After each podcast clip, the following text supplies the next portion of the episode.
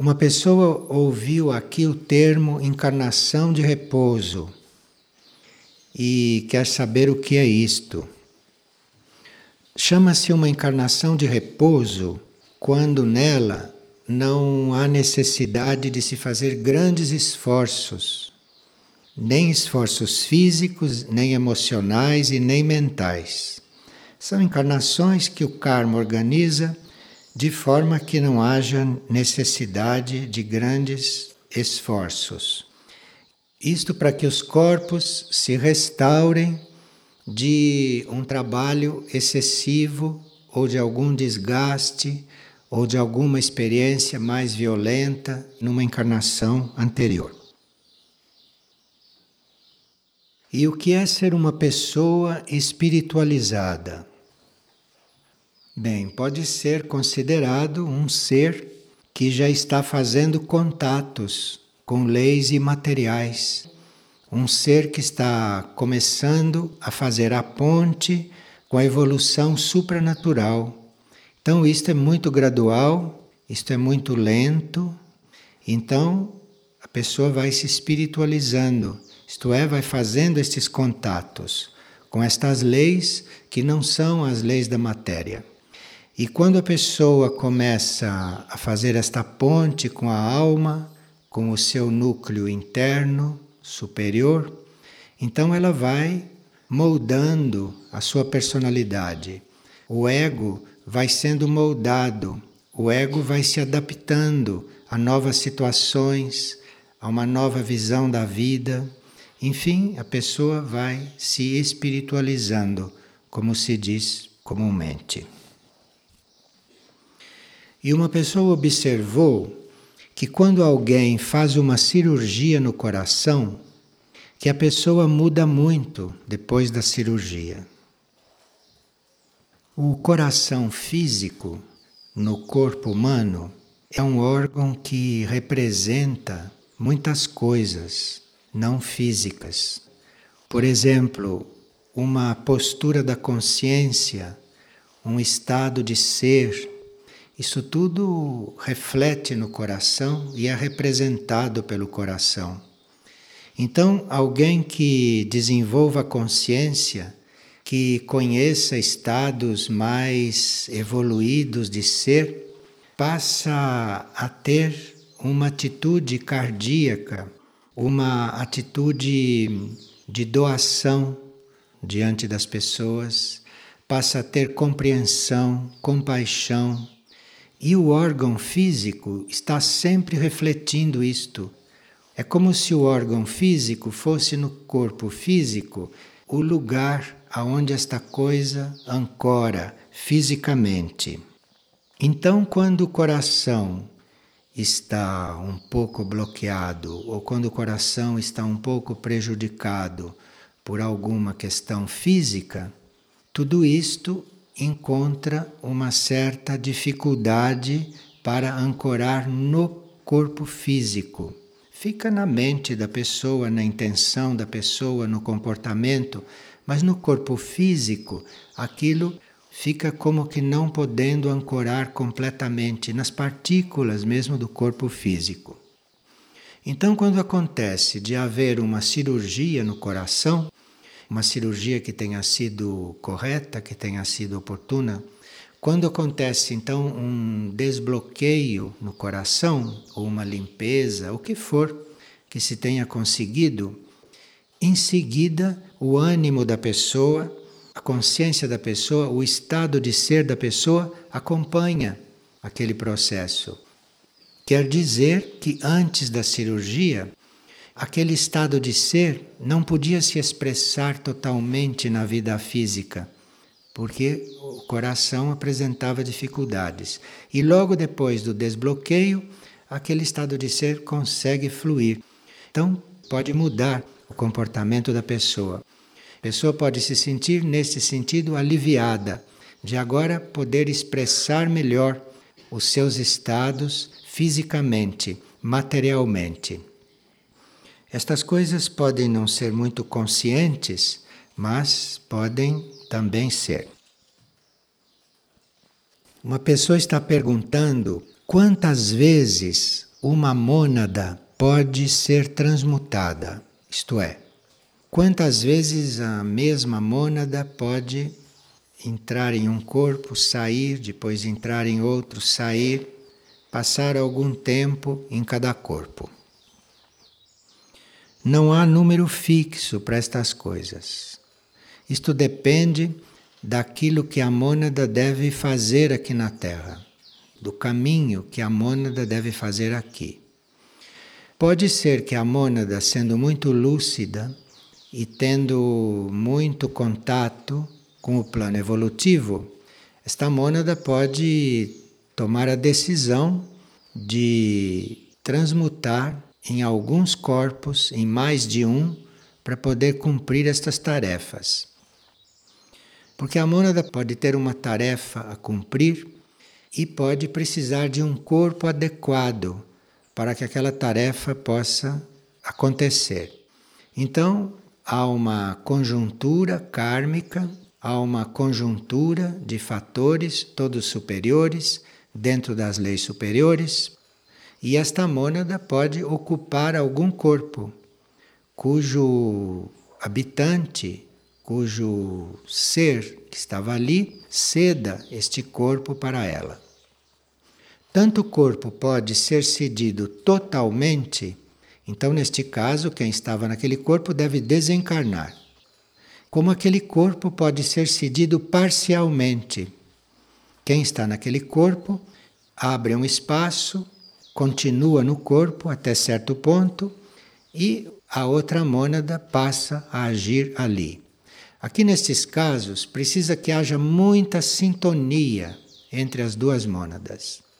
E isto é mais simples para acontecer, num certo sentido, porque se a tarefa da mônada é curta, se a tarefa da mônada não é prolongada, então uma situação como esta é muito mais viável. Porque aí ela passa a ocupar aquele corpo parcialmente, estando em sintonia com o habitante do corpo.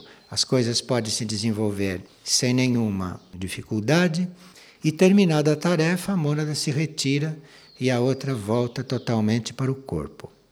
Então, se há uma mônada bem instruída, uma mônada bem avançada, que consiga compreender estas coisas, então, aquele corpo pode eventualmente servir para vários trabalhos de outras mônadas.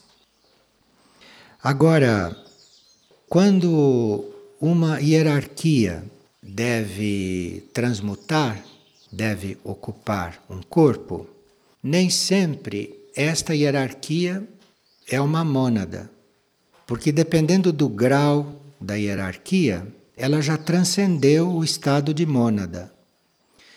As mônadas vivem no nível monádico. Uma hierarquia pode vir do nível divino.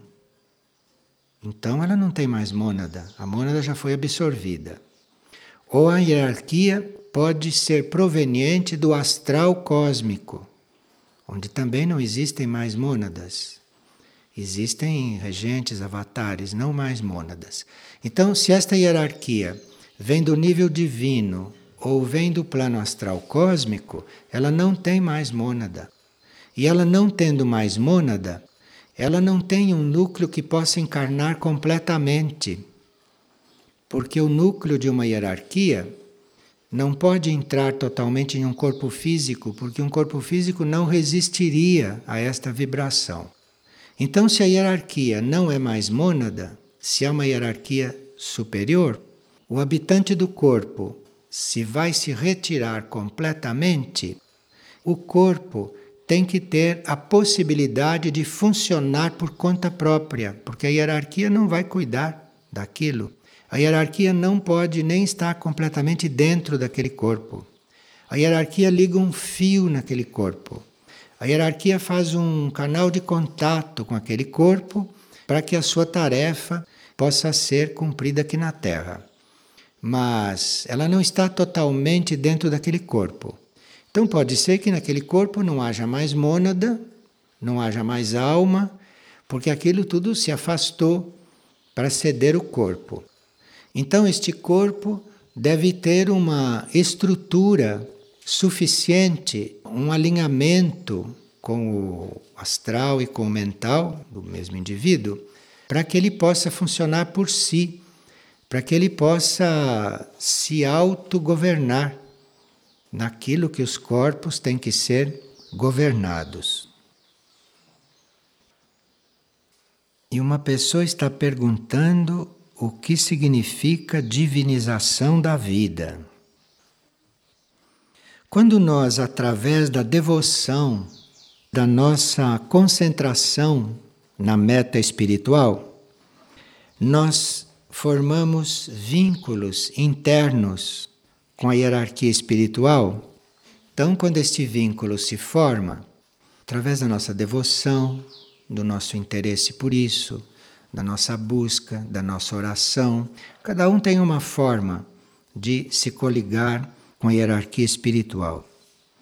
Então, deste indivíduo, o mundo imaterial e os mundos extraplanetários começam a se aproximar. Então, a consciência do indivíduo vai se abrindo para mundos extraplanetários, para mundos imateriais, e dependendo do grau de vínculo que se forma, dependendo da estrutura psicológica da pessoa, da espiritualidade da pessoa. Então, estes mundos imateriais ou estes mundos extraplanetários poderão fazer um contato mais ou menos estável. E isto possibilita que esta pessoa, assim contatada, estando entre a humanidade normal, vá divinizando a vida. Então, a divinização da vida não se faz só com esta humanidade. A divinização da vida se faz com a aproximação da consciência destas partes da humanidade universal que já atingiram outros níveis de consciência, outros estados vibratórios. Então, cada um de nós pode ser um instrumento de divinização da vida. Não é que a gente se torne divino e que a gente se torne perfeito de repente, porque nenhum de nós é assim. Mas nós podemos, aspirando a esses contatos, nós podemos desenvolvendo a devoção, desenvolvendo este espírito de oração e de união com aquilo que é supra-humano com aquilo que é imaterial, nós podemos ir atraindo esta consciência. E esta consciência, então, vai sendo canalizada através de nós e vai, então, mudando a vida, vai divinizando a vida. Em geral, nós percebemos a presença e percebemos a existência dos centros intraterrenos quando estamos neste processo. Porque são os centros intraterrenos, os centros suprafísicos, que ficam irradiando e que ficam estimulando a vida divina sobre a Terra, que ficam produzindo esses impulsos e essa estimulação. Para nós entrarmos nesta linha, para nós começarmos a perceber estes caminhos e entrar neste tipo de serviço, nós precisaríamos não reforçar os padrões de vida existentes. Nós estamos dentro de vários padrões de vida e não podemos sair deles de repente, porque esses padrões de vida têm um certo curso a seguir. Isto tem uma, um processo de transformação ou de transmutação e que isto não é feito de repente. Mas nós temos que ter a intenção de mudar de padrão. Tudo aquilo que é padrão existente, nós temos que estar não reforçando, não confirmando e procurando um outro padrão, aspirando a um outro padrão. Agora, esses outros padrões não dependem só da nossa aspiração e só deste nosso trabalho individual. Mas esses outros padrões vão surgindo e vão se implantando à medida que a humanidade toda, que a Terra toda, que toda a consciência planetária vai fazendo este trabalho. A convocação para nós trabalharmos com isso, o chamado para nós entrarmos nesse serviço, não vem de ninguém de fora. Isto é um chamado que vem do nosso íntimo, do nosso interno. Então a gente pode ouvir falar nestas coisas, pode saber da existência destas coisas, pode concordar com estas coisas, mas isto tudo não basta para entrar neste processo. Para entrar neste processo, precisa um chamado interno dos nossos núcleos internos de consciência. São eles que se conectam com esses padrões superiores eles é que começam a reforçar estas pontes e mandar então para os níveis conscientes, para o ser externo, este chamado, essa estimulação ou este impulso. Na maioria dos casos, esse impulso interno que nos chama para novos padrões, muitas vezes isto permanece desconhecido e inconsciente para a mente racional, o ser racional. Muitas vezes todo esse processo vai acontecendo independentemente da racionalidade da pessoa, da mente racional da pessoa participar. E quando a mente racional se dá conta de alguma coisa, ela eventualmente já não tem mais condições para reagir. Então, ela já se dá conta quando ela já foi relativamente permeada por esta nova vibração. Por isso é que a gente não deve forçar ninguém a tomar consciência de certas coisas. Então, nós podemos observar que uma pessoa está passando por um processo interior destes, mas nós temos que ter muita cautela, muito cuidado para não levar aquilo artificialmente para o plano consciente dela. Não mostrar a ela com provas o que está acontecendo com ela, porque a parte consciente, se não descobriu por si, pode não estar preparada para isto.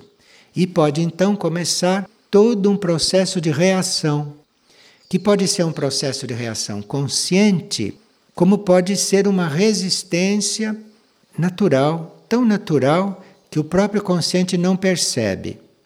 Então, esta nossa parte consciente, esta mente concreta, pode opor certas resistências nas coisas, mesmo sem querer, mesmo sem se dar conta. Por isso é que precisa muito cuidado, muita cautela, muito silêncio, muita discrição diante do processo das pessoas. Porque as pessoas, em geral, devem se dar conta do próprio processo por si, pelo próprio amadurecimento, através da própria transformação e através dos impulsos e da inspiração que essas pessoas recebem de dentro. E a maioria dessas ampliações de consciência, a maioria dessas transformações, se dão em nível muito profundo na pessoa. E isto se dá em nível profundo porque nos nossos níveis profundos as forças contrárias, as forças antagônicas não atacam. As forças antagônicas, as forças involutivas, essas que nós conhecemos aqui na Terra, estas forças, elas agem até o plano mental. Por isso, muitos processos evolutivos internos se dão em níveis profundos porque aí estas forças não chegam, estas forças não podem atingir. E se evita desequilíbrios mentais. Se evite que a pessoa fique desequilibrada. Uma pessoa desequilibrada, por exemplo, é uma pessoa que mentalmente pensa que ela é melhor do que é. Isto é um desequilíbrio. Uma mente desequilibrada pensa, por exemplo, que ela já é uma entidade espiritual, que ela já é uma coisa muito avançada. Uma mente desequilibrada pensa que ela tem contato direto com grandes entidades. Isto tudo é desequilíbrio. Então veja que é muito raro que um processo interior, que um processo evolutivo, que um processo real se dê em níveis superficiais. É muito raro isto. Precisa que o ser tenha muita estrutura para passar por isto e para não ser prejudicado, isto é, para não entrar em níveis ilusórios, para não criar ilusões sobre si mesmo. Então, esses processos geralmente são em níveis profundos do ser, do indivíduo. E nós não precisamos então nos sentir completamente despreparados diante destas coisas, porque nós não sabemos racionalmente o que está se passando nos nossos níveis mais internos. Nos nossos níveis mais internos, nós estamos passando por processos que muito raramente se refletem aqui fora, assim totalmente como eles são, a menos que possam se refletir parcialmente. Então, para nós estarmos mais harmonizados com estas coisas, para nós termos uma possibilidade de não ficarmos racionalmente tão alienados destas realidades, nós teríamos que já ter a possibilidade de sermos gratos por tudo aquilo que a vida nos traz. Se uma pessoa não é capaz de ter gratidão por tudo, se ela não tem o preparo de ser grata a tudo o que a vida lhe traz, a vida, né? Não nós irmos provocar estas coisas. O que a vida vai nos trazendo, se nós tivermos gratidão por qualquer coisa que seja, isto quer dizer que o nosso ser externo, que o nosso ser racional, que a nossa parte consciente já está preparada para começar a ter consciência destas coisas. E não só nós teríamos que ter gratidão por qualquer coisa que recebemos da vida, gratidão por qualquer coisa que recebemos da vida é inclusive gratidão por quem a vida nos coloca do lado. Tem gente que mentalmente, na ideia dela, tem muita gratidão pela vida, mas põe do lado dela uma pessoa cuja energia não combine com a dela, você já vê o que acontece. Então, isso quer dizer que a pessoa não está preparada ainda para isto, porque ela não sabe agradecer uma pessoa que tem uma energia oposta à dela. Ela ainda não sabe agradecer por isto ela entra em choque com isto. Ela cria dificuldades diante de uma não harmonia energética. Então, esta coisa de gratidão pela vida não é só um conceito que a gente tem na hora da oração. A gratidão pela vida é você receber até um inimigo com gratidão. É você receber até uma energia contrária à sua com gratidão. Todos os sentidos, em todos os campos. Então aí nós temos condições de racionalmente, de humanamente ir tomando contato com esses processos profundos. E pode-se até chegar ao ponto de perceber presenças intraterrenas, mesmo que não estejam materializadas. Pode-se perceber presenças angélicas, presenças dévicas, novas energias. Podemos perceber as indicações que as energias estão trazendo. Então entramos num outro circuito de compreensão das coisas. Entramos num outro nível de serviço diante destas coisas todas. E uma chave muito importante para estas coisas nos acompanharem e para estas coisas irem se instalando na nossa vida, na nossa consciência, é nós estarmos sempre bem dispostos para reconhecer no outro a essência divina e para penetrar além daquilo que normalmente se vê no outro. Porque se nós continuamos a ver as pessoas como personalidade, se continuamos a ver as pessoas por aquilo que elas manifestam, isto quer dizer que nós não estamos observando o outro como essência. E se não observamos o outro como essência, como podemos observar nós mesmos? Isto é a mesma capacidade. Então, se você se incomoda com o outro, se você não vê no outro o divino, você não tem ainda condições de ver isso em você. Você não está treinado. E muitas vezes, ver o divino no outro é muito mais simples do que ver em nós mesmos. Porque nós nos conhecemos, sabemos muito bem o que somos. Então, ver o divino em nós, a gente nem acredita no princípio. Agora, ver no outro, como a gente conhece tão pouco o outro ou nada, é mais simples ver o divino, não é? Quando aquela luz assim acende no outro, quando o outro toma uma atitude supra-humana, é mais simples de você reconhecer, por não conhecer o outro lado do outro, do que aquilo em você. De forma que o outro é o nosso principal instrutor. É mais simples você ver a alma do outro do que em você. Porque em você a sua mente começa a apresentar todos aqueles conhecimentos antigos que ela já tem armazenada sobre os seus atos, sobre aquilo que você é. E você então vai treinando a perfurar essas camadas grosseiras do teu ser até chegar lá no nível divino, você vai treinando isto, vendo o divino no outro, observando o outro positivamente. Isto é mais simples do que observar a si próprio.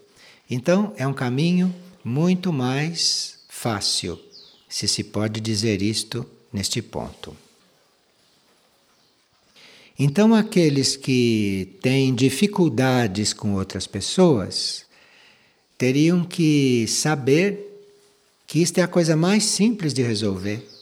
Porque sem resolver isto não tem nem princípio no próprio processo.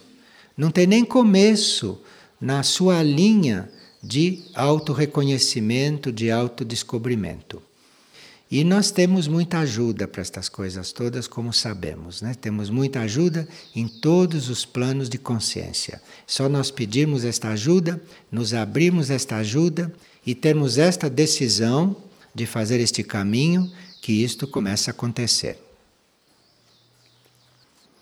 E se existe alguma diferença entre grupo espiritual e grupo de almas? Bem, nós chamamos de grupo espiritual aqueles seres que se reúnem com uma tendência espiritual, com um interesse espiritual, um grupo evolutivo que esteja estudando as leis espirituais. Agora, grupo de almas, isto são as almas que formam grupos para diferentes trabalhos. As almas têm consciência de grupo, então as almas também servem em grupo. Então, o grupo espiritual é um grupo feito aqui de pessoas espiritualizadas que estão estudando, que querem evoluir e que buscam um caminho interior. E esses grupos espirituais podem não ser grupos de almas. As almas que participam daqueles estudos podem não formar um grupo. Agora, o grupo de almas é no plano interno, não é aqui. É nos planos internos, é no nível das almas. E, às vezes, um grupo de almas corresponde a um grupo que está aqui, formado aqui. E, às vezes, não corresponde. E a pessoa pergunta: em um grupo de almas, a sinceridade não teria que ser algo espontâneo? Num grupo de almas, a sinceridade é natural, a sinceridade existe. Agora, se este grupo de almas reflete aqui em um grupo humano, é claro que a qualidade deste grupo de almas aqui vai passar pelos canais humanos. E estes seres humanos reunidos aqui, embora sejam um grupo de almas muito sincero lá em cima, aqui podem sofrer as influências das qualidades humanas dos corpos por onde aquelas almas estão fluindo. Os corpos são humanos e podem ter suas manifestações terrestres, podem nem sempre estar na mesma sintonia que as almas, que habitam aqueles corpos. E uma pessoa foi orientada a fazer um exercício de equilíbrio dos seus corpos e lhe deram o exercício que está no livro de Mistritlan. Seria bom que esta pessoa fosse buscar o exercício diretamente no livro de Mistritlan e não ficasse confiando no que lhe passaram. Ela vai no livro de Mistritlan, vê lá o exercício, segue as indicações que estão no livro, se ela achar que o exercício é atual para ela. E se ela tiver dificuldade em fazer o exercício, não importa, ela entra em sintonia com o exercício, ela faz a intenção de fazer o exercício e isto já começa a produzir um efeito. Não quer dizer que ela tenha que fazer o exercício rigorosamente. Ela toma conhecimento do exercício, vê qual é o assunto, vê o que o exercício propõe, se coliga com aquilo, se conecta com aquilo e as coisas podem se passar de uma certa forma. Agora, não fazer isto que ela está fazendo, de fazer um exercício destes, através de informações de outros. É bom que ela vá diretamente no livro buscar estes dados. E uma pessoa sonhou que todo o grupo deveria trocar de roupa para pernoitar no núcleo Soim. E o que chamava a atenção é que as roupas, quando eram trocadas, aquelas que eram trocadas não deviam ser largadas no chão. Deveriam ser cuidadas e teriam que ser lavadas e organizadas. Este trocar de roupa para pernoitar no núcleo soim significa nós nos colocarmos em uma atitude correta. Significa a gente não ir para um trabalho assim com a mesma atitude nossa normal. Então, trocar de roupa. E não jogar fora a roupa, porque a gente talvez tenha que vesti-la depois de terminar o trabalho. Porque talvez a gente não possa permanecer muito tempo com a roupa nova que a gente usa para pernoitar lá. Esta atitude que nós teríamos que manter enquanto estamos ali é uma atitude de alinhamento. E talvez seja um tipo de alinhamento que a gente não possa manter permanentemente. É um alinhamento que é facilitado, que nos é sugerido e que nos é proposto e que, portanto, nós podemos obtê-lo, mas não é um alinhamento que a gente possa manter o tempo todo. E este alinhamento é um alinhamento entre a mente, a alma e a mônada. Então, no núcleo Soin, não é proposto o alinhamento da personalidade.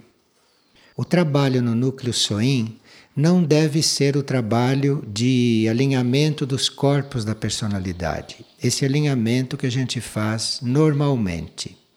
Mas ali a mente já deve estar suficientemente ordenada, a alma já deve ter um certo controle sobre os corpos e o alinhamento ali é entre a mente e a alma, para que a energia da mônada possa fluir.